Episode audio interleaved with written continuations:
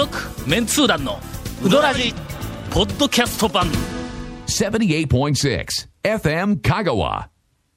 えちなみにちょっと私からはもう本当恐縮ながら蒲生さんの感想を述べさせていただきましたが、はいタオさん的にはこう、どういう感じなんですか？蒲生さんの存在は。うわ俺今ちょっと今更何やろ？今まで言ったことをまとめたらええのか、聞きたい。あの、まあ昔からずっとガモ言おんのはあそこは四季折々のガモですっていうことなんだキャッチコピーが。四季折々。うん、キャッチコピーそれやその？うそうそうキャッチ四季コピー。折々のガモですから、はい丸いうのがあそこの僕がつけたキャッチコピーなんや。まあは春夏秋四季折々ということはあそこは風景が、えー全部店のポテンシャルに含まれているっていうななんかそういうの、なんかゴンがなんか別の昔テレビの番組でえー風景を食べるとか言ってもうめちゃめちゃうまいこと言ったみたいな、あの胸張っとったやの。普通の話。で風景を食べるはちょっとまあ気持ちはわかるけどの、外でねコピーとしてはストレートすぎるまあまあそうだコピーとしては普通の俳優あの母音のあれですけど。そうそう。だけどくその、まあ風景の中に、あの家が、家というか、あの店店なのか小屋なのか店建物 店ですけど。がまあですけど。あの昔ブームが火を吹きよった2000年代の前半頃に、あまりにも人がいっぱい来るから言うて、がもうあそこ店を小切れにうん。建て直すかいう話が出たことがあるんだ。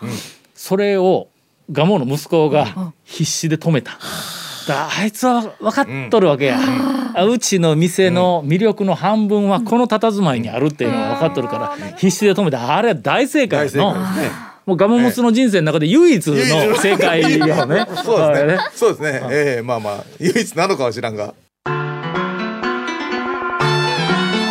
続メンツー団のウドラジーポッドキャスト版。ぽよよんメンツー団のウドラジ過去800回の放送からタオ団長が厳選した面白ネタをテキスト版としてパーク KSB アプリで無料公開。口は悪いが愛に満ち溢れた誠実な讃岐うどん情報。毎週火曜日更新。パーク KSB アプリを今すぐダウンロードして笑っちゃおう。という環境の中でまずうどんをこう評価するいろんなマニアの人の多くは麺がどうした、だしがどうした、あの天ぷらがどうだとか、まあ、いろいろそのパーツパーツのクオリティをこう語るんやけども、ガモンはそれでは。語るんではない、混然一体とした麺とだしと、まあ揚げなり天ぷらなりとかさあれ混然一体とした食い物だあれなんかの、そう。なんか麺は麺だけで言ったらどっかもっと美味しいとかこあそこっちが好きやうまい素晴らしい麺はもう周りにいっぱいある、だしもガモよりもすごいこう美味しいとか、まあ好みが違う人もいっぱいおるんや、天ぷらやっての、はい。むちゃくちゃええ天ぷら出す店もいっぱいあるんやけども、全部合わせた時にガモを超える店がなかなかないっていう。あれなんなんやあれ。で結果的にうんランキングで大体1位1で位になる。よく出てくる。だから本当にね総合で1位になる。そうなの麺の美味しい店だしの美味しい店って言ったらまた別の店がやっぱりトップになったりもするんやけど、上の方に来るんやけど。総合でっていうと蒲生さんが一番っていうのが結構多いんですよ。やっぱそれだけこう記憶にやっぱ刻まれるんですかね行った人の皆さん刻まれるね。あ全部残るのなんかこう食べていった後。けど麺の印象が残るんでないね、だしだしは意外とだしは残まあまあ意外とまあまあまあ。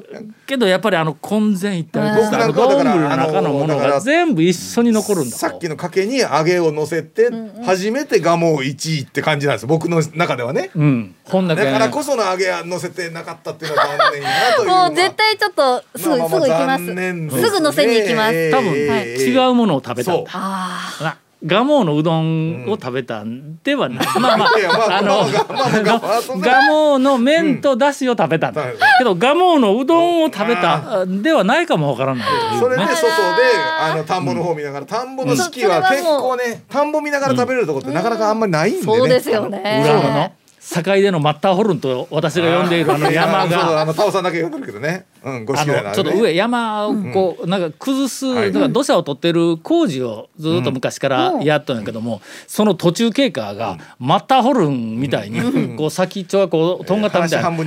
まあ格好のいい山だったんだ、今の今。もうどんどん工事が進んでだ。だんだんだんだん平べったくなってきたんだ。もう今ちょっとマッターホルンではない。まあちょっとモンブランぐらいこう緩やかになってしまったという感じはあのまあまあまああるんですけどうん。もうその風景が素晴らしいのとやっぱり混然一体とした あの丼の中のうどん一杯っていうあの感じがねなかなかそこなんですよ。抜けられんねこれぞの讃岐うどんかみたいな。うん。うんガモさんの3ヶ月空いたらちょっと禁断症状近出てきての代で怒りますね。食べたくなりますプルプル震 いやプルプルは震えんけど。ほんだけ行ってごっつい久しぶりに行って「ああいかんもう大将禁断症状が出たから、えーっともう辛抱できんで来たんや」って言うたら「えーまあ白い粉で作っとるからのう」って言われたけど「いやこれは放送できんぞ」まあまあ放送できんけどね。うん。ええまあまあ実際そう白いこれね作ってるけど。今なんか入れとってください。ね音をね。はい。わかりました。ええまあまあそういう。ーありがとうございます。いや選ばれる理由がもう皆さんのコメントでもさらによくわかりました。さああとですねちょっと聞きたいんですけれども、ん。肉部門でランクインしております。はい。麺どころ綿屋さん。はい、あこれタオさんいかがですか、これねはいえーっと今トップ5で蒲生栄田綿谷山越えかのかで、このうちの蒲生と山越えとかのかは、はい。あのー空前の讃岐うどん巡りブームのレジェンドの店。です。ほんで栄田と綿谷は、はい。サラリーマン仕様の大衆セルフおの2軒がここに入っとんや。ほんでここでおそらくアンケートの属性が、えー投票した人の多くが高松市のサラリーママン、うですね。もしくは学生とかなんか、あの辺が結構たくさん投票しとんではないかという、なるほど、うん予測ができるこれの、そうでないとこのラインナップの中にこの2つが2位3位に入ってくるっていう理由がわからんわこれ。ここら辺からするとすごく想像になるんですけども、高松市の中心部の、うんえー中央通りとか番町あたりのところで働いてらっしゃるサラリーマンの人が昼にやっぱり何回も行って、あここはやっぱり美味しいなって言って食べたのを投票されてるのかなという気はするんです。あほんでね、ちょっと属性があやふやだったんで、うんうんなんかなんかヒントというか切り口ないかなと思って、えーっと昨日の晩にあのー稽古目君からデータを、はい。最新のデータをもろたから、ちょっといじりよったんだ、うん。えーこんな結果が出ましたが、はい。どうですか？なんでしょ70代以上の人がうん。答えた、うん。えーっとランキング、はい。第1位が蒲生、う。ほう。はいはい第はい。2位が讃岐うん麺業、うんうん。60代うん。1位が山越え、うん。2位が蒲生、うん。うん50代うん。1位が栄田、2位が蒲生、ん。ほら総合力っていう感じが出てくるやろ。蒲生の、本当ですね。40代1位がうん。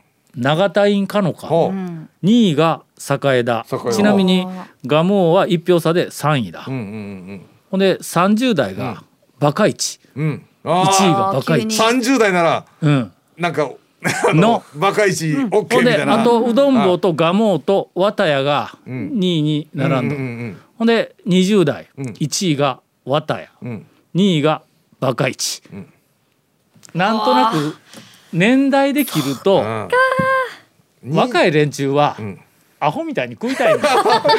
いやバカイチさんはそう。でねあの6070いったら、うん。えっ、と蒲生さんというかわ栄田とか出てこないのは、うん。多分リタイアして、うん。いろんな回るんで、うん回りたいからだ。働いてるさあの年代じゃなくなってうん。くるんで、昼にほんで昔食べのないでいいって。いう製麺屋がついでに食わしてくれるみたいな匂いが残っているところあがなんとなくこう心地よくて。あえああそうですね。どうよこの年代別の分類は傾向がなんか出るような気がするよわかりな。やすいですね。ということで綿屋ははい。そういうことだと思います。そういうことですね。うん。もうやっぱり食べたらしばらく動きたくなくなりますね。そうそうそう。あのショーでもも僕ショーでも結構頑張りますからね。やっぱりですか？もうねもう山盛台り台なんて頼んだらもうちょっと大変なことになりそうだなって僕らのだから20代の子とかは大でも全い然けるいける、うん俺も20代30代はまだいけよったそう。けどね。もうもうあかん。わいやいやいやもう。いやいやいや。え？めちゃくちゃ炭水化物ばっかり取るじゃないですか。いやもうさすがにの行って頼むかどうかの話じゃない朝からギリ行ってならそう結果的にカロリー的に、えー、とご飯のデザートにパンを食べる人ですけど団長は、あのねがもうご飯食べたら朝デザートでパン食べるってかっこいいですね。まあまあ疲れとってもう今は大と天ぷら2つしか食えんの。食うとるかな。それもう確実に食うとるかなって話。で、そう。いやでもやっぱりもうそういう点では、もうなかなかその大とかまではもう頼もうという気にならなくなってきちゃった、じゃあ逆にこの新生活におすすめのうどん屋さんとしては、うん。すごくぴったりかもしれませんね。学生さんとかだとかそうですよね。もう新社会人のこ人だったれかららもう頑張るぞがっつりそうの年代には。そうだそうだ日常は、えっ、と枝と綿屋で枝と腹いっぱいになれと。ね枝ねそうで、ね土日は、うん蒲生山越え永田ほか、ああのレジェンドの店を回りなさいと釜バターでもバターのこってりとしたもんガッといってっちゅうそういうことですわまあそういうことね。なるほど。する。とはい俺らにしてみたら、はい。そのおすすめのはいはい。大衆セルフうんうんうんうんいうのはまだまだ出てくるよの。そうですよあ、ね聞きたいです。はい。レジェンドの店は、うん。もう人気の店はもはいうはい。そこら中で情報出とるから、まあそうそうですね。それなりに行ってもらってもええけども。しかもちょこちょこちょこはいけない場所にあったりもするので今一番ハマっている大衆セルフってどこ？ハマっているというかうまいなーって思う。ええなーって思う。では誰か一人ぐらい一服って言いましょうよ。いやいや大丈夫ですよ。あ一服さん一服さんっていうところの国分寺の一服さん。大好きです私、ね。もう本当に好きです。あの細麺が。あそこはもうのええ。形こそはい。店の形こそはいはいはいはい。大衆セルフのはい。ようではあるはがあれはもう職人の粋を集めた。ああああ。えそそんな褒められるんですか？めっちゃ褒めてもらってますえもうなんか3年ぐらい行ってないよな俺の。そうそそうですね。こにいるから言ってないです言言ったわけじゃないけどいやでも細麺ではねやっぱりなんかあの先駆けですし。一服はもうとにかく最初に行った時に衝撃を受けたからね、あの細麺の、えっとあの大衆セルフ型で、あの細麺のクオリティを出すっていう、出そうとして。大衆セルフはまあ何やかん言うても、ちょっとベルトコンベヤ式のシステムだから、いろんなものがまあ効率優先にならざるを得ないところはあるんです、まあ多くの人さばかんかったらいかんからねね。けどまあ香川県の中の大衆セルフのもともとは、そこの大衆セルフ一軒ごとに職人の大将がおった、うんうん。大衆セルフごとにうどんのクオリティが違うとか、はい。なんかの、はい。ええ感じのめ俺はあそこが好きだとかいうのももうすぐあったの、やっぱり。でも近年はブームの後いろんな種類の大衆セルフ出てきたけども、まあ、多くのん。なんかあの、えっと、オプションが選,、うんうんうん選べるとか、えーうどんに関しては、えー70点ぐらいあったらもうあとはその他のもので満足度が上がるっていうのがずっとこう流れてくるやん。けど昔のやっぱり香川県の讃岐うどんの大衆セルフの本来は、やっぱり大将の腕よの。腕ですへねー。まあまあ自分のところで麺ものだしも。ああそりゃそうですよ。でその、えっ、とまあちょっとベルトコンベヤ式のあっちに流れていく中に出てきた一服、おこれ最初に こいつは職人やと。でしかもそれただの職人ではないと。えーっとなんて言ったかな奇跡の細麺って誰か言いよったよな言ってしまいましたね。奇跡の細麺。その頃はあの大将と知り合いでも何でもなかったんで、んええで僕がもう細麺が好きになってきたから、えーっとまあ年のせいで 太いのはちょっと飲み込むのしんどいなってきたんで細麺の細麺好きの中でも大衆セルフってこんな細麺が食えるんかって言うて、奇跡の細麺言うて、っていうタイトルが。うん今ちょっと後悔してますけどちょっと 書きついたなっていう感じはこうあれという一服。はあ。17年間やってきて初めてそこまでほれ褒められました？いや俺が最初めちゃめちゃこうやって褒めよった頃のことに気がついてないんだ。あそうあいえいえそういうわ最初だけじゃないですけど。から書いててその書いてる取材の中でちょっとまあ初めて話して、そこからまあお付き合いというか、ああ。よく話をね聞くようになって、そうですね。ありがとうございます。ええそういうポジション、だけどまあ大衆セルフといえば、スタイルは大衆セルフフやけども、そうしないとね。僕は職人の店やというふうに思っとった方がいいと、で一時大将があのあちこちでいらんことし回ってうん。店に出んようになって弟子に歌しとったから、はい。俺は職人の店として評価しとんやから、うん。大将がいない、渡辺君がいないえ時にはやっぱり渡辺君の一服ではないということで、あまあ、もちろんしっかり教育しとるから、よく似たのを出すんやけども、やっぱり本人とちゃうがな。おかせんでものあんなに素晴らしいあーそうどん出すのに大将がう打つともう一個上に上がるの？そう。だからまあまあ全然違うん7ですね。90点ぐらいいってるんだけど大将が嘘120点とかはあそんなにいややっぱりそれが大衆セルフの時はやっぱ大将がやり始めてちょっとね、あのお弟子さんとか入った時はやっぱりどうしてもうん。大将いない時はっていうのはもうやっぱりそれも出てくるのは出てくるの。もうしょうがないのもう、うん。ほんだけやっぱりチェーン店ができると大将が2人おらんから、そうですよね。教えても少し違うんで、そう。えーチェーン店をこう展開し始めると、職人型大衆セルフっていうところからこう外れて、えーファストフード型の,、まあなんかチェーンチェーン店みたいな。あっちの、型まあまあうんジャンルに多分行くんそれで言うとチェーンだと思う。店型っていう形にはなって。うんうん。というわけで栄田もはい。綿屋もんチェーン店型だ、そんなに多店舗展開はしてないけども、チェーン店型やから、えー今一服は国分寺大将が一人ではい。あ4月からもう。4月から回すってよるけん、あそうなんですちょっとか今ちょっとあの一時チェーン店型に迷走しよったけど、あのめまあ瞑想っちゃ瞑想ですね。まあまああちこちにな、はい。えーっとご発展しとったけども、おーじゃあ渡辺君が打ち始めると、店で毎日打ち始めると、職人型の大衆セルフのような職人型のセルフに多分なっていくという。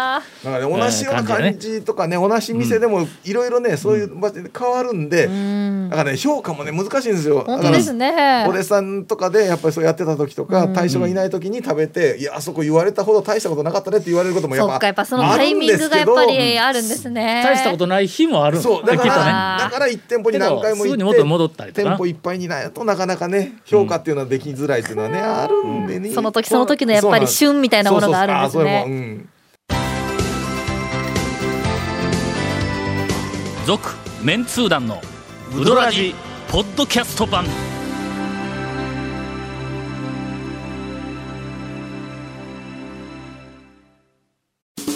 ウドラジでは皆さんからのお便りを大募集しています。FM 香川ホームページの番組メッセージフォームから送信してください。たくさんのメッセージお待ちしております久米君絶対になんか俺ら放置しとるぞ。すごいいっぱい行かせていただいちゃいあましたけど。岡崎さんのこれからの進行次第って言うとる。えあの岡崎的にはですねあの聞きたいことはすべてあの聞き終わりましたどういうこと？そんだけやったん？まあいわゆるあの心の中ではもうお前らとはやっとれんわって、まあ、そういうことはないです。今今のあのい訳やあの訳すとそういう。初めてのガモに行った時と同じ気持ちでこういい意味でのこの感じええ。飲まれてますね、もうもうもうお前らとやるのは勘弁もうもう勘弁してくれ。いや私もう勝手に親近感をめちゃくちゃ抱いたのになんで？えもう最初のあの感想一言言ってシーンってされる。もうつらいほ怖いと思いました。でしょ？もう大人って怖いと思った。でなんかもうあ私なんか客観的にあいやいやいやいや。私ってこんな目やってるんだなとか。違う。ちょっと待ちょちょちょっと待って。なんか行かないで行かないでななんていうかウェルカム的なもうなんかねそう温かくこうもてなして育てて育ててっていうことをしてしてたんやないの？今うんうん。なん。かもう本当もうもう途中からあすごい親近感でもう言うこと言うこと全部この二人になんか「で」とか。ずっと私もずっと「で」ちょちょっと待って。で？ちょっと待ってひどい。ちょっと待って今なテレビにも映らされとるのちょっと勘弁してそれ。金本さん。俺らはもっとフレンドリーに優しくやってるだろこの番組という我々口は悪いがええ。愛情に満ち溢れた、はい。あのーえーグループではい。うどんのバカ話を展開しております。続メンツー団のウドラジポッドキャスト版。続メンツー団のウドラジは FM 香川で毎週土曜日午後6時15分から放送中。You are listening to 78.6 FM Kagawa.